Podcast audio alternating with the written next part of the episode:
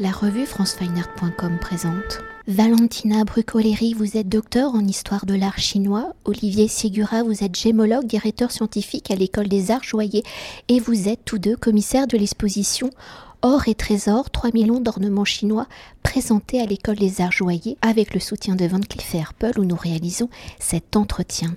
Alors couvrant une période de plus de trois millénaires et de la dynastie Chang environ 1500-1046 avant notre ère à la dynastie Qing 1644-1911 et en présentant une centaine de pièces de la collection Men Chang, une collection privée basée à Hong Kong commencée il y a 40 ans au début des années 1980 par un couple de collectionneurs, Betty Lo et Kenneth une collection mise en dialogue avec des œuvres d'art provenant des collections du Musée national des arts asiatiques l'exposition Or et trésor 3000 ans d'ornements chinois est une mise en lumière, une mise en histoire de ce métal précieux, l'or, de son importance et de ses savoir-faire qu'il engendre dans la culture chinoise, où celui-ci exploité en Chine à partir donc de 1500 avant notre ère et des steppes eurasiennes où dès l'âge du métal l'extraction de l'or des rivières fut pratiquée à grande échelle dans l'ouest de la Chine. Alors dans un premier temps, pour s'attarder sur la dimension historique de l'or, sur sa matérialité et ses symboliques de celui-ci, si l'or est exploité depuis la préhistoire et que pour de nombreuses civilisations, cultures, il symbolise la richesse, le pouvoir ainsi qu'une dimension spirituelle en Chine, quelle est la symbolique de l'or si l'or est exploité en Chine à partir de 1500 avant notre ère?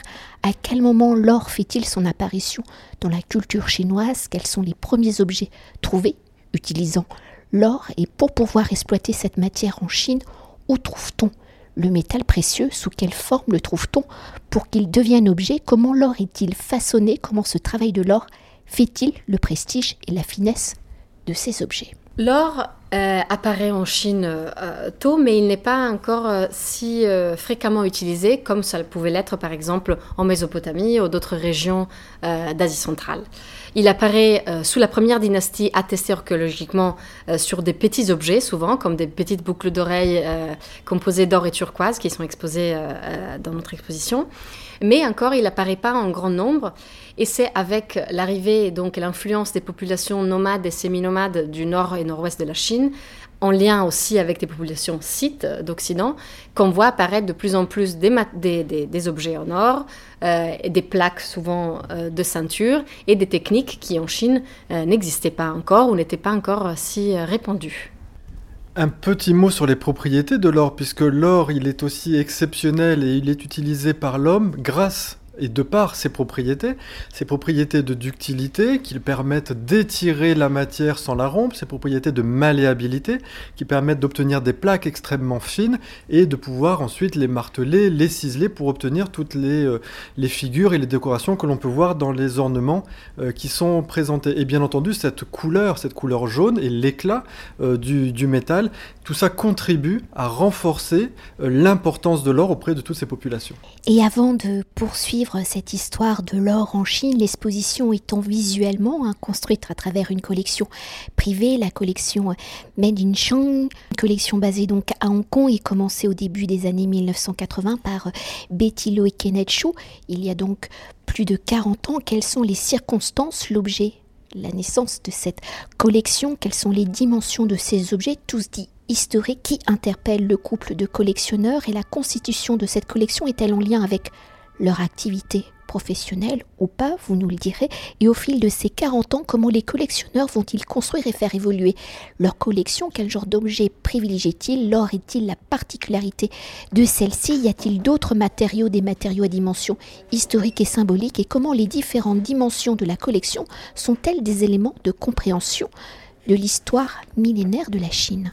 Nous avons la chance effectivement d'avoir un couple de collectionneurs qui est très investi dans leur collection, très investi parce que euh, ça fait d'abord très longtemps qu'ils ont commencé cette collection, donc ils ont pu acquérir un nombre de pièces assez considérable et assez divers finalement dans leur euh, recherche.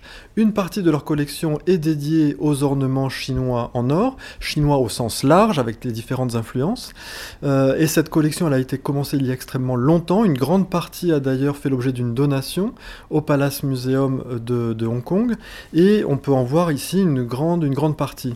Leur volonté elle est vraiment de transmettre le plus possible la connaissance de leur culture, de leur pays, euh, au plus grand nombre.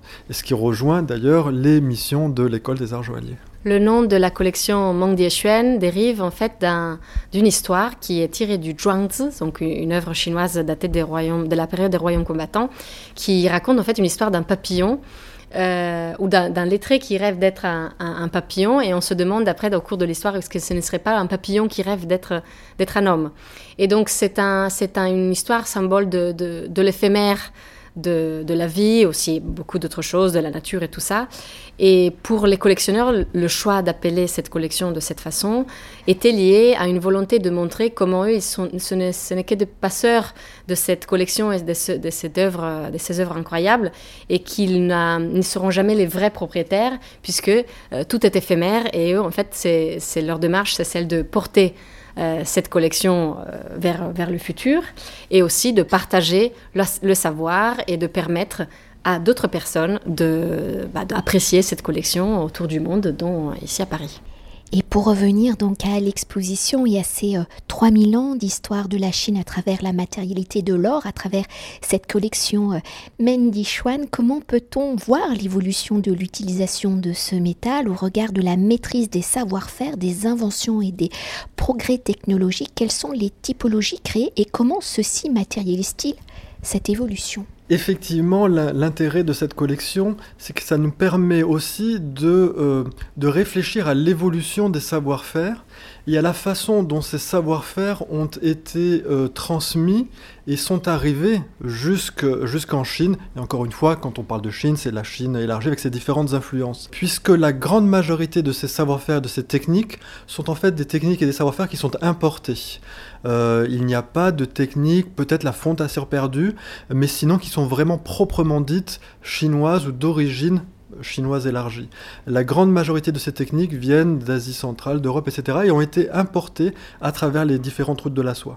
Donc, cette collection permet de voir, comme on a 3000 ans qui sont illustrés sur ces magnifiques objets, permet d'avoir un aperçu de toutes ces techniques.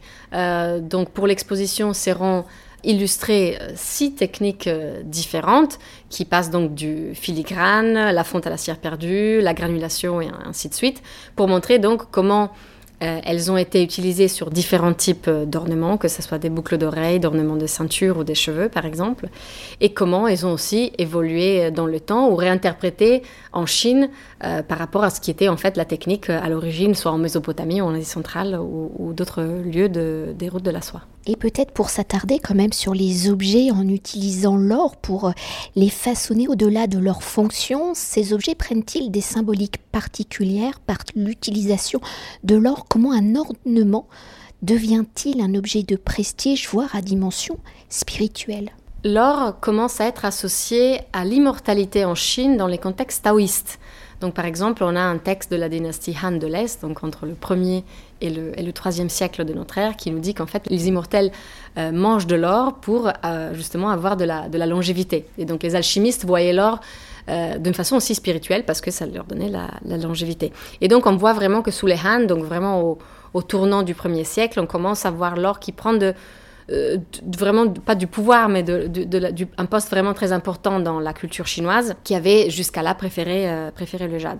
Et on verra toujours, évidemment, le jade restera toujours important, mais l'or prend de plus en plus euh, de positions importantes et sera réservé pour les objets de l'élite et de la cour. Le lien spirituel de l'or, on le voit aussi avec le bouddhisme, parce qu'après l'installation et la diffusion du bouddhisme en Chine, on commence à voir aussi des éléments bouddhiques, des ornements bouddhiques présents sur des bijoux euh, des bijoux chinois.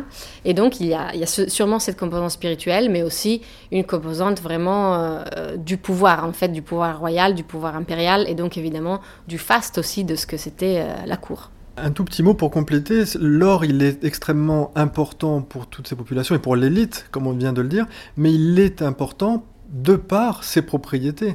C'est bien par son éclat et par sa couleur qui va faire référence au soleil euh, avant tout et qui va pouvoir être utilisé d'une manière assez exceptionnelle. L'or, en tant que matériau, en tant que métal, il est exceptionnel par rapport à tous les autres matériaux que l'homme a pu utiliser et a pu trouver. Donc il y a une sorte comme ça de, juxtaposition euh, qui fait qu'il est devenu ce qu'il est devenu à la fois en Chine mais aussi dans le reste du monde. Et pour continuer de décrypter ces objets en or, retraçant donc l'histoire de la Chine, ces objets étant des ornements, quels sont les motifs privilégiés par leurs créateurs? D'ailleurs, on pourrait parler de ces créateurs, mais je pense que l'histoire ou l'archéologie ne donne peut-être pas assez d'indices. Et dans cette typologie de motifs, quelle est l'importance de la nature? Ces motifs issus de la nature ont-ils des symboliques particulières? Et en alliant la symbolique du motif et celle de l'or, comment l'ornement acquiert-il un statut particulier? Je vais juste commencer avant que Valentina complète, forcément.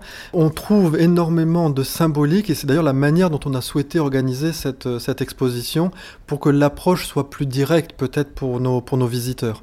Euh, et effectivement, les figures humaines, les animaux, les plantes et les, euh, euh, les végétaux vont avoir une symbolique extrêmement forte, une symbolique puisque ces hommes et ces populations sont extrêmement liés à la nature. Donc c'est forcément euh, une, source d'inspiration qui est immédiate euh, par rapport à, à leurs ornements. Et on va retrouver dans cette symbolique beaucoup de l'idée de la transmission, de la passation, de la longévité, mais que Valentina va certainement développer plus facilement. Dans la symbolique chinoise, rien n'est laissé au hasard. Euh, donc quand on voit une fleur, ben, c'est rarement juste une fleur. Donc il y a évidemment euh, vraiment beaucoup de symboles qui proviennent de la nature. Donc nous avons des fleurs, des plantes, des oiseaux, euh, des insectes.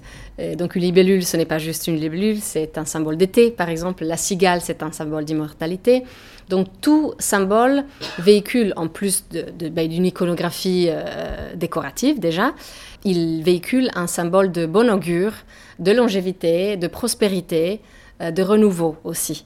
Et donc, il y a des symboles très récurrents dans toute l'art chinois, pas juste sur les ornements, qui sont vraiment les fleurs de différents types. La pivoine étant un des plus, des plus récurrents, qui est parfois le symbole de la Chine même. Mais parfois, on a des, des, animaux, comme on évoquait, on a des animaux fantastiques très très connus, comme évidemment les classiques euh, animaux chinois qui sont le dragon et le phénix, ces animaux mythiques qui ont accompagné la Chine tout au long de l'histoire mais aussi euh, d'autres animaux un peu plus difficiles à, identifier parfois, où on voit des éléments qui proviennent d'animaux réels, mais après interprétés ou réinterprétés d'une façon plus euh, fantastique. Et peut-être pour évoquer euh, un pan de l'exposition, hein, qui est son articulation, pour mieux appréhender cette histoire de l'or Chine, comment avez-vous construit, articulé l'exposition, mais aussi la mise en scène de ces objets, parce qu'on voit aussi l'importance de l'envers du décor, si je puisse m'exprimer ainsi. Effectivement, la présentation et la façon de, montrer, de voir euh, les objets euh, est importante. C'est une des rares fois où on a l'accès à ce, bijou chinois, à ces ornements. Et nous avons choisi de parler de, l'ornement euh, à travers le symbole. il nous semblait plus facile pour notre public de rentrer justement dans la connaissance du bijou chinois et de l'ornement en, général par la symbolique. Euh, rentrer par les dynasties, c'est assez, euh, ça me semblait plus complexe. Euh, alors que là, d'organiser les vitrines, justement par symbolique, le dragon, tous les dragons qui peuvent avoir des âges différents à l'intérieur de la même vitrine, des époques de fabrication différentes, nous permettent de rentrer dans cette symbolique et de rentrer plus facilement dans le bijou.